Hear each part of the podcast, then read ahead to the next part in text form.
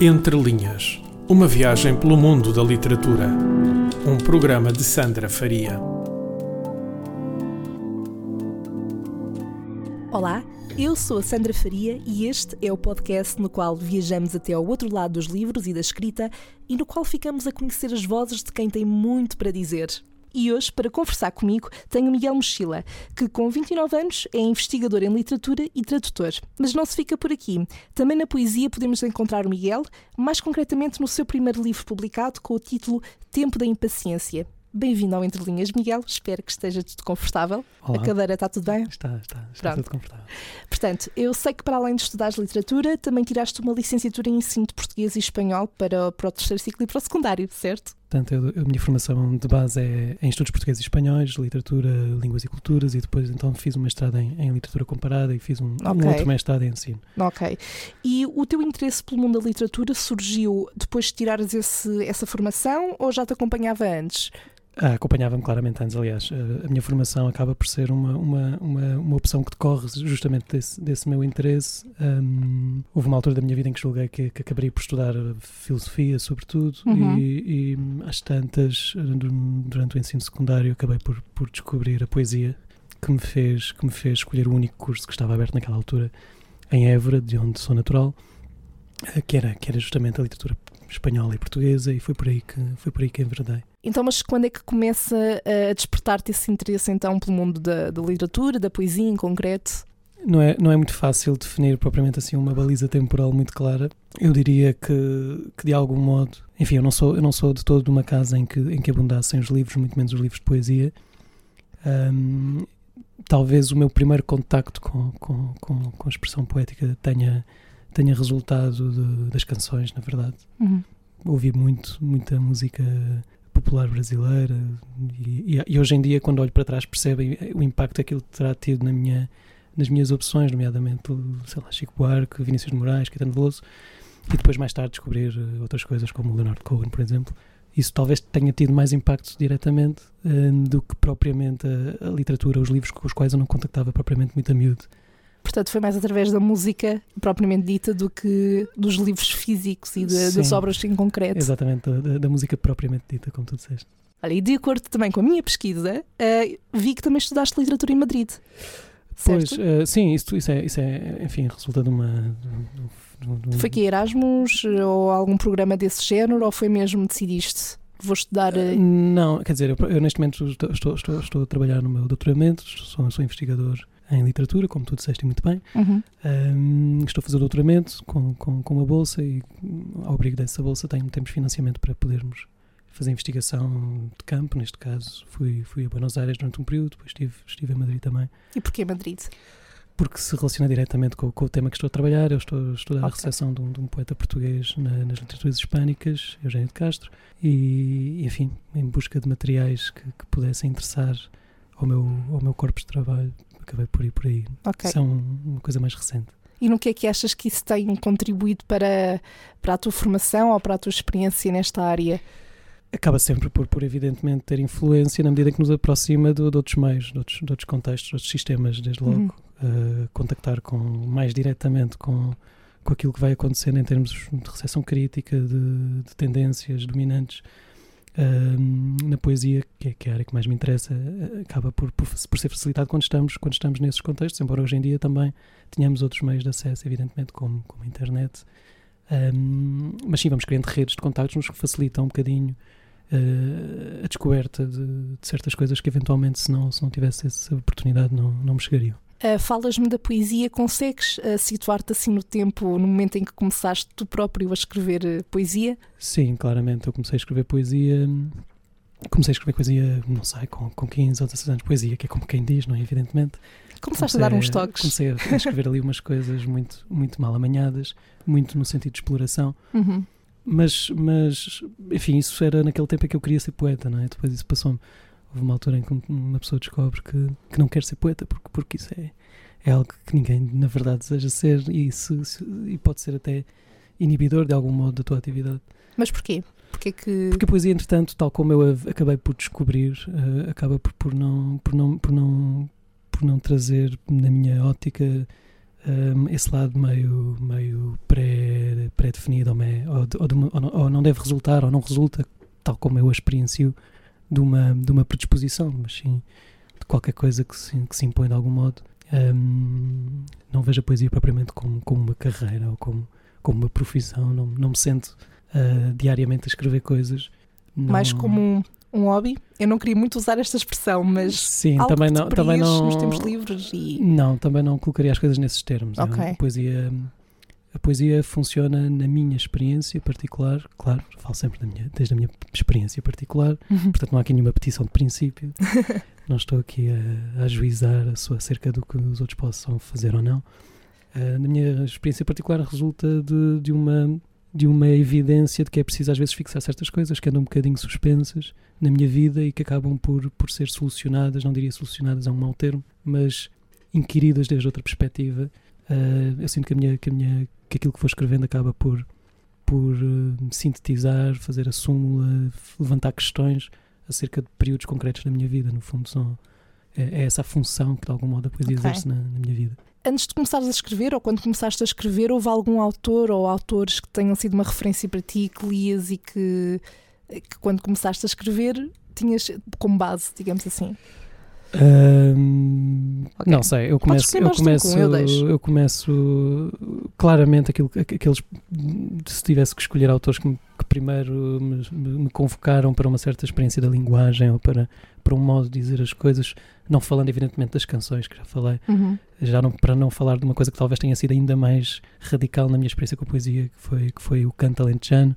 Eu venho de, de uma família de, de cantores eh, de canto alentejano e, e um tipo descobre que aquelas, que aquelas letras são de facto extraordinárias, às vezes têm ali pequenas transições, pequenas, pequenas nuances que nos, que nos mostram que é possível dizer as coisas desde a perspectiva da sugestão ou de, ou de, ou de uma ou de, uma, de um modo não direto que, que de algum modo se associa à experiência da poesia, tal como eu a tenho entendido. Ah, mas se tivesse que escolher assim autores poetas como tal, reconhecidos como tal, que primeiro, que primeiro me marcaram, eu, eu falaria evidentemente da Sofia de e do, e do Eugênio de Andrade, ah, que depois acabei por, por, por, por deixar um bocadinho de lado, na verdade. Assim, aqueles poetas que mais me, mais me comovem, que mais me marcaram na minha concepção atual daquilo que é a poesia, aquilo que me comove a mim como, como, como leitor de poesia. Ahm, eu teria de escolher, evidentemente, o Herberto Helder e o, e o Mário Cesarini, que são aqueles, aqueles, aqueles a quem sempre volto, nomeadamente a certos poemas deles. E a nível de obras, pode ser, por exemplo, desse, desses autores que mencionaste agora, ah, que te tenham inspirado ou que sejam de alguma forma uma referência, ou até que possam servir de referência para quem nos está a ouvir e queira começar a escrever. Não Ou a sei, ler, eu, eu, mais. acho- eu, eu, eu, eu, na verdade não, não, não gosto muito de, de, de me centrar nos, nos, nos livros ou nos poetas como tal. A mim interessam-me particularmente certos poemas, que são aqueles que me... Eu, eu, de certo modo, sinto que a minha experiência de leitura de poesia acaba por ser uma, uma recolha. Eu sinto que ando a antologiar, de algum modo, aqueles, aqueles poemas que mais, que mais que mais me marcaram. Há poemas que são, que são poemas que eu leio quase, quase diariamente. Uhum. Uh, Recordo-me de um, evidentemente, do Herberto Helder, que na verdade, se tu quiseres, eu posso. Sim, sim. posso tens- tens partilhar. aí à mão? Só se quiseres, tenho aqui à mão, vê lá tu. Incrível, é? Um convidado preparado. Sim, isto é raro, aproveita bem. Isto é daqueles poemas que me. Eu não sei, julgo que é um poema que, que resulta tão, tão, tão verdadeiro e tão, tão como alguém que me quer dizer alguma coisa para a minha vida que, que- Uhum. que de facto me- me parece funcionar como algo que me acompanha todos os dias. Li alguns que os gregos antigos não escreviam necrológios. Quando alguém morria, perguntavam apenas: tinha paixão? Quando alguém morre, também eu quero saber da qualidade da sua paixão. Se tinha paixão pelas coisas gerais, água, música, pelo talento de algumas palavras para se moverem no caos, pelo corpo salvo dos seus precipícios com destino à glória, paixão pela paixão. Tinha. Então indago de mim se eu próprio tenho paixão. Se posso morrer gregamente. Que paixão! Os grandes animais selvagens extinguem-se na terra. Os grandes homens, perdão, os grandes poemas desaparecem nas grandes línguas que desaparecem. Homens e mulheres perdem a aura na usura, na política, no comércio, na indústria. Dedos conexos. Há dedos que se inspiram nos objetos à espera. Trêmulos objetos entrando e saindo dos dez tão poucos dedos para tantos objetos do mundo. E o que há assim no mundo que responde à pergunta grega pode manter-se a paixão com fruta, comida ainda viva, e fazer depois com sal grosso uma canção curtida pelas cicatrizes, palavra soprada a que forno, com que folgo, que alguém perguntasse, tinha paixão. Afastem de mim a pimenta do reino, o gengibre, o cravo da Índia, ponham muito alto a música e que eu dance, fluido, infindável, apanhado por toda a luz antiga e moderna, os cegos, os temperados. Ah, não, que ao menos me encontrasse a paixão e eu me perdesse nela, a paixão grega. Pronto, este é, este é um daqueles poemas que me, enfim, que eu, que eu, que eu tenho a certeza que, que quem captaria essa tal antologia que fui formando com o tempo. Um, pronto, entre os, entre os poetas portugueses eu teria, tenderia sempre a escolher esses dois, sem dúvida alguma. E depois há, há evidentemente, depois a outra minha faceta, a descoberta da, da, poesia em espanhol, que me leva a outros autores, como, como Federico García Lorca, ou Luís Cernuda, sobretudo. Agora que te ouvi ler eh, esse poema uh, do Herberto Helder, uh, fez-me questionar: tu, tu, já alguma vez declamaste poesia ou participaste em alguma, algum evento em que fosses ler poesia? Uh, sim, quer dizer, na verdade eu, eu, é algo que eu faço bastante frequentemente em casa, entre amigos, que é onde me parece que faz sentido. Não pondo em causa, evidentemente, todas as leituras de poesia que neste momento uhum. invadem os nossos bares e etc. de todo. Um, mas sim, também nesse contexto. Já fiz algumas leituras de, de poesia nas terças de poesia clandestina que, que, que, são organizadas periodicamente, o que neste, mês, neste momento é uma vez por, por, por mês ou de 15 em 15 dias. Mas, mas sim, também já fiz isso. E existe algum, algum estilo ou, ou uma técnica ou para, para se ler poesia, declamar poesia? Bem, eu suponho, eu suponho que haverá quem ensine essas coisas, eventualmente em cursos de teatro ou alguma coisa assim do género. Eu não tenho formação, não faço ideia. Eu leio. Okay. Primeiro, quando leio, leio coisas que quero partilhar com as pessoas. Certo. E portanto leio como quem está a partilhá-las com as pessoas e com, com todas as imperfeições que, que, que isso implica. Não, não, e não... isso passa, no fundo, não é? Eu suponho pessoas. que sim, eu espero que sim. mas, mas também se não passar, enfim, não é assim tão, não é assim tão importante. E relativamente à tradução, uh, que é uma também das vertentes que ocupa a tua vida a nível profissional, uh, quando e como é que surge na tua vida? Uh, a tradução é uma, uma, uma, uma atividade que me ocupa, na verdade, muito, muito tempo, muito mais tempo do que uhum. a poesia própria, podemos, podemos dizer assim. Uh, a tradução surge, surge, essa sim, como uma atividade profissional, de algum modo. Com, tenho tido a sorte, de qualquer modo, de poder traduzir coisas que gosto muito. Surge, surge enfim, depois da licenciatura, percebi, pelo contacto com, com a literatura em espanhol, percebi que havia muita coisa por fazer, havia muita coisa por traduzir, que, que há de facto um, um desconhecimento muito significativo daquilo que, que, que se produz uh, do outro lado da fronteira, em particular, uh, e não só. Uh, e acabei por, por, por, por, por começar a fazê-lo por, por minha espontânea vontade. Comecei a traduzir umas coisas e acabei por enviar a uns editores, nomeadamente. Comecei a, comecei a traduzir com, com a Cavalo de Ferro umas coisas do Julio Cortázar e, e, e, depois, enfim, as coisas têm-se têm, têm -se sucedido de modo mais ou menos natural. Há alguma que seja a tua preferida?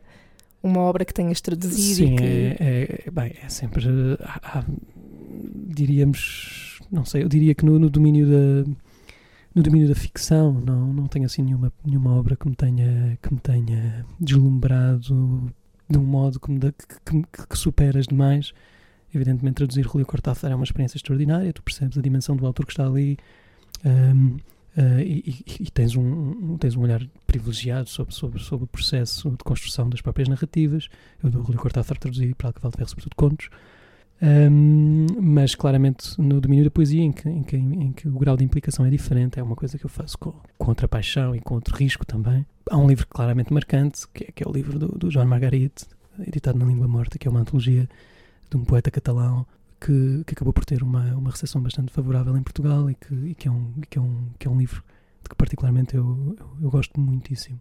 Pegando agora para um lado mais técnico, quando tu te preparas para ir traduzir uma obra, qual é, qual é o processo em si? Essa pergunta, enfim, é muito complicada. É, é de facto uma pergunta muito complicada, mas vou, vou tentar assim por responder. alto, assim por alto.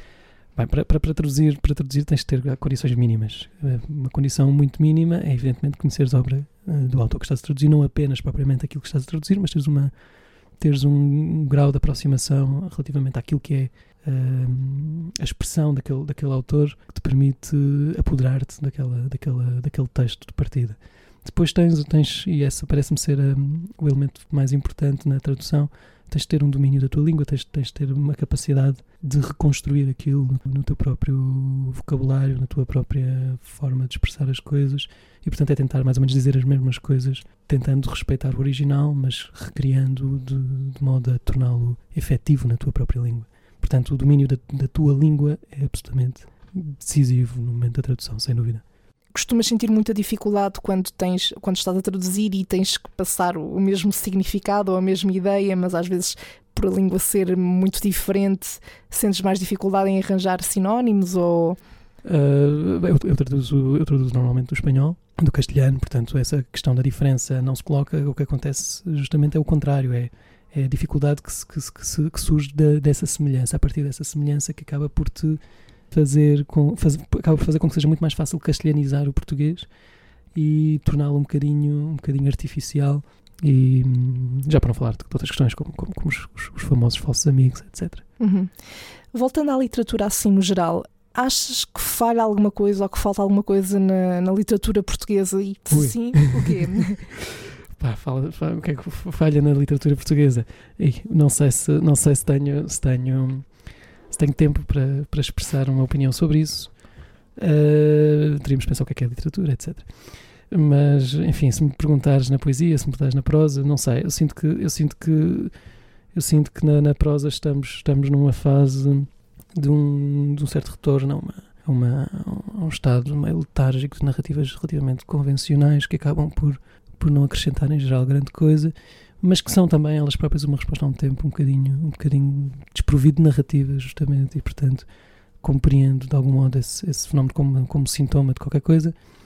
Por outro lado, na poesia temos, temos a criação de cada vez mais de pequenos projetos editoriais, há uma diversidade muito grande de poéticas, ou, ou melhor dizendo, de vozes, que nem sempre correspondem à existência concreta de poéticas ou de uma ideia de poesia. Falta, sobretudo, sem dúvida, não, não é novidade nenhuma dizê-lo, mas falta sem, sem dúvida um, um aparato crítico que ajude a situar as coisas e que ajude sobretudo a criar algum, algum atrito com, com, com algum atrito salutar que pudesse promover uma certa ideia do papel da poesia no tempo que corre. Um, essa seria talvez a maior urgência dos nossos tempos. Pensar para que é que, para que, é que andamos a fazer isto e para que é que andamos a ler poesia, para que é que andamos a falar poesia, para que é que andamos a escrever poesia, a traduzir poesia. Essa é, é a dimensão mais claramente mais defeituosa do, do, do, quadro atual. Não faltam poetas, não faltam editores, faltam, faltam condições, evidentemente, sobretudo distribuição, mas, mas falta claramente um, um, um, um posicionamento crítico, falta assumir aquilo que se pretende com, com aquilo que andamos a fazer. Achas que é fácil hoje em dia lançar uma, publicar uma obra, eh, qualquer pessoa consegue fazer ou, ou nem por isso? Não, não, não é, nunca foi, não será enfim, há sempre, há sempre estratégias de, de autoedição, por exemplo. Enfim, os próprios, os próprios, as próprias margens daquilo que é uma obra hoje em dia podem ser bastante questionadas com, com, com evidentemente, aquilo que é, que é o acesso às plataformas, às plataformas digitais, etc. Um, mas, mas pensamos em termos convencionais, o acesso à edição por editores, enfim, há uma lógica de nichos que vai, que vai continuando a funcionar. Há, há, hum, há grupos que estão formados e, e não é, não é propriamente muito fácil começar a, começar a publicar, mas, mas enfim, uh, essa é a história de, de, qualquer trabalho, na verdade, é? para, para chegares hoje em dia a qualquer, a qualquer posição. Tens de negociar muito também desde uma perspectiva mais social, que é algo que vai arredando muita gente desse, desses meios. Um, enfim, em relação ao Tempo da Impaciência, o livro que tu tens publicado, quanto tempo é que levaste a construí-lo, digamos assim? Uh, sim, o tempo da paciência foi aplicado na Artefacto e eu tinha enviado uma, uma coisa que na altura não, não, não me lembro sequer qual era o título daquilo, que era que é de algum modo a base desse livro. Tinha enviado ao Paulo Tavares, que é o editor da, da Artefacto, uh, e o Paulo e o Paulo na altura o Paulo na altura leu aquilo e tal, interessou-se um, e, e acabámos por deixar cair um bocadinho aquela ideia. Na verdade, eu nunca, como já não tenho propriamente uma obsessão com, com a ideia da publicação. Não, a poesia, como eu te disse, não é algo que eu veja como propriamente uma carreira, como, como, como um distintivo que possa trazer, trazer no, no bolso para, para, para me colocar ou situar de certo modo. E como tal, a, a coisa foi acabando por, por esmorecer. Mais tarde o Paulo contactou-me e quando, quando voltei ao livro percebi que aquilo não, não era que não era, não era exatamente aquilo que eu queria fazer e acabei por basicamente aproveitando umas coisas, mas, mas quase tudo de raiz, acabei por construir um livro, um livro diferente que, que respondia a outra fase da minha vida, uh, que, foi, que, foi, que foi o tempo da impaciência. E o que é que podemos encontrar nesse livro? Bem, isso é uma pergunta tão complicada. Hum. Não, é muito estranho, porque, porque na verdade eu dedico-me a, eu dedico a, estudar pessoas e a fazer uh, artigos e ensaios e etc. Sobre, sobre outros autores e depois quando penso, me pergunto sobre o que é que eu ando a fazer não faço, não faço, não faço propriamente uma ideia muito nítida sobre... Hum, sei exatamente aquilo que me move para, para a escrita e aquilo que me move para a escrita é, como eu te disse, julgo eu, uma, uma vontade de fixar as coisas que me acontecem. A minha escrita tem esse caráter profundamente autobiográfico. Um, falam de coisas que são, que, são, que são experienciadas por mim e que eu tento de algum modo esclarecer aos meus próprios olhos ou confundir ainda mais, quem sabe, não sei. Hum. Uh, mas é um, é um livro é um livro marcado por, por é cruzado pela, pela, pela, evidente, pela, pela evidente ideia de finitude ou de morte, de um certo desprendimento, de uma, de uma condição amorosa meio, meio bamba e portanto há ali uma ideia de fim permanentemente uh, que, atravessa aqueles poemas um, e que respondem a essa fase específica da minha vida. Achas que é um livro que tem um público-alvo ou quando estavas a construir, a escrever, pensaste, bom, uh, se calhar é mais este tipo de pessoa que vai gostar e que vai ler, ou achas que qualquer pessoa, mesmo que não esteja habituada a ler poesia, por exemplo, pode gostar e pode ler e perceber e identificar-se? Eu acho que qualquer pessoa que, que, não esteja habituada a ler poesia pode ler poesia, assim como qualquer pessoa que não esteja habituada a ouvir música pode deslumbrar-se com a música. Qualquer pessoa que não esteja propriamente habituada a apaixonar-se pode cruzar-se na rua com alguém e apaixonar-se. Uh, não há assim, não há propriamente grandes chaves para, para andar a ler poesia. Evidentemente não podemos, não podemos desprendê-la de, de, uma história, de uma tradição. Mas não, não, não, quando, quando escrevo, não escrevo para leitores de poesia, de modo algum. Não, aliás, eu não escrevo para, propriamente para leitores. Hum. Aliás, eu não escrevo propriamente para nada. Escrevo, escrevo dessa, dessa necessidade pessoal de. Isto também, não é, isto não é um lugar comum, na verdade. Quase todos os escritores te vão dizer isto que nós, que nós escrevemos, escrevemos para nós próprios e não sei o quê. Enfim, haverá, não, não, isto não significa, evidentemente, não, não existe uma necessidade, eu sinto uma necessidade de partilhar, mas, mas que resulta justamente dessa ideia de que a poesia não é exclusiva. Não, o meu apreço pela poesia não me distingue, não me marca com nenhum, com nenhum caractere especial. É, é algo que, que, que, é profundamente humano e que, e que pode perfeitamente ser partilhado por todos. Portanto, sim, qualquer leitor de poesia pode simplesmente não gostar nada daquele livro e qualquer pessoa qualquer pessoa que nunca leu poesia pode descobrir ali qualquer coisa, não sei. Espero que sim, eventualmente. Olha, e se eu agora quiser começar a escrever poesia, que dicas é que tu me davas assim, para começar? Uma ou duas? Opa, primeiro não queiras começar a escrever poesia, claramente, porque não funciona. Não, uma das, um dos maiores entraves à escrita, acho eu, a qualquer produção minimamente, minimamente criativa, qualquer coisa, porque eu acredito na, nas coisas quando são, quando são honestas, quando resultam numa verdade existencial. E portanto, primeiro vive e depois logo vês é, se é poesia que queres fazer, ou se é dançar, ou se é hum, tricô, ou o que é que seja, tudo é igualmente válido, desde que seja uma expressão, uma expressão autêntica da tua, da tua vida. Não é? Acho que depois desta conversa ainda vou para casa fazer tricô. Acho que sim. Acho que, Vou acho com essa sugestão. Acho que sim. Acho que Olha, muito bem. Agora vou-te fazer uma pergunta para te deixar assim um bocadinho a soar, ok? Ou então não, se calhar até é mais fácil do que. A, a resposta a até é mais fácil. Suar, mas de... Por ser difícil, digo eu. Estou aqui a, a pensar que é uma pergunta difícil, mas okay. na volta até é fácil. Então, até vou ler para não me enganar. Se te fizessem escolher entre ser tradutor para o resto da tua vida, mas nunca mais publicares uma obra tua escrita por ti, ou viveres da publicação de livros da tua autoria, eh, mas nunca mais poderes traduzir outra obra, qual é que preferias? Tens que escolher uma. Pois, isso é daquelas que têm assim um tempo limite, 3 segundos? Não, não, posso... não podes, podes pensar um bocadinho. Ok. Um, bem, claramente eu julgo que faço um favor mais, mais significativo. Acho que o meu trabalho é mais entendido como tal, como trabalho, é mais, é mais relevante como tradutor, seguramente, porque a tradução é uma área, é uma área que nos permite alargar muito claramente o, os limites da nossa língua, da nossa experiência, contactar com outras coisas e, e portanto, sim, nos termos, tá, nos termos em, que o, em que colocaste a coisa, eu diria claramente traduzir seguramente hum, seguramente continuaria a escrever poesia, mas, mas não me importaria nada de não publicá-la. E se não pudesse escrever mais poesia?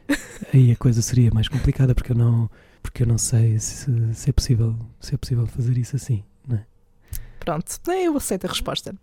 Para terminar, já leste um bocadinho do Herberto Helder aqui, aqui para nós, uh, mas já vi que trouxeste também assim uma bagagem reforçada de, de, de, obras. Queres partilhar connosco mais algum excerto que, que gostes muito, que te inspire de alguma forma, ou até de algo que tenhas escrito? Uh, sim, eu se calhar poderia ler um poema também que para mim é muito, muito, muito importante, que é um poema do, do Mário de Cesarini. Eu estou neste suspense, mas é apenas porque estou à procura, estou aqui a folhear o livro.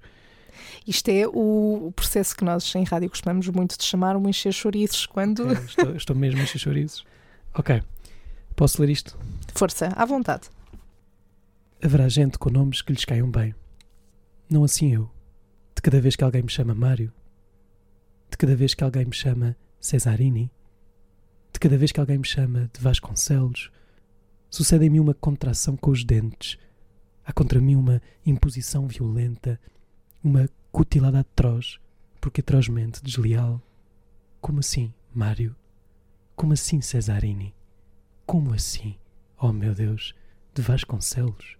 Por que é que querem fazer passar para o meu corpo uma caricatura a todos os títulos porca que andavam a fazer com a minha altura os pais pelos batistérios para que eu recebesse em plena cara semelhante feixe de estruturas tão inqualificáveis quanto inadequadas ao ato em mim, sozinho, como a vida, puro.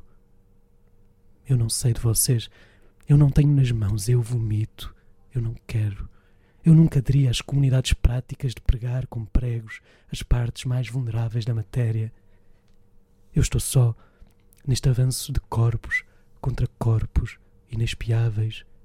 O meu nome, se existe, deve existir escrito em algum lugar tenebroso e cantante, suficientemente glaciado e horrível, para que seja impossível encontrá-lo sem de alguma maneira enverdar pela estrada da coragem, porque a este respeito, e creio que digo bem, nenhuma garantia de leitura grátis se oferece ao viandante.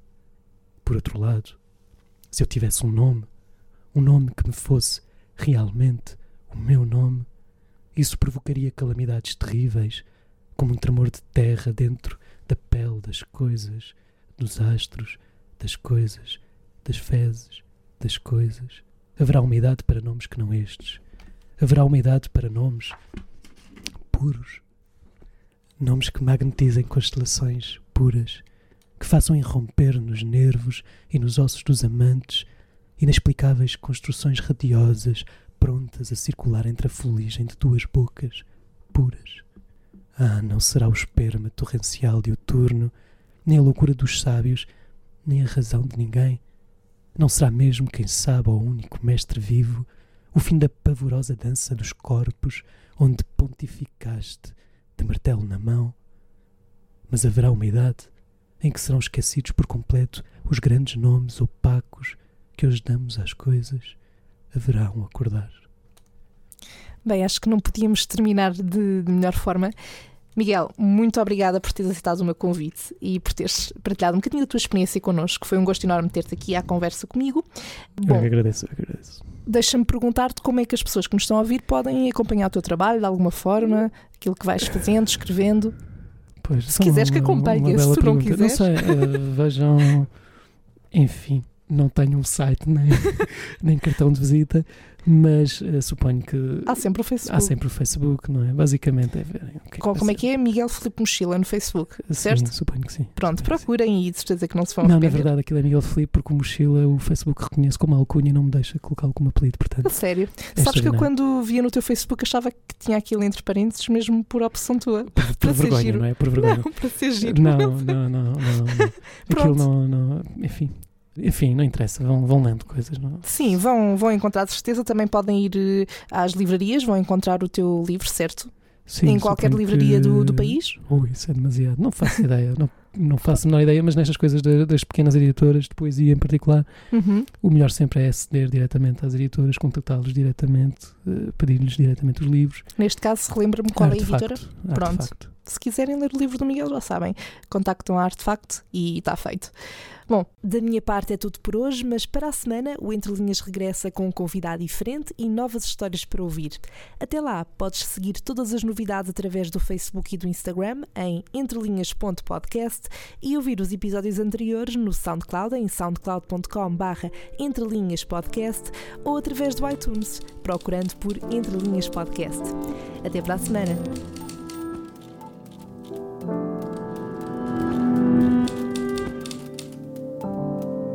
Entre Linhas Uma viagem pelo mundo da literatura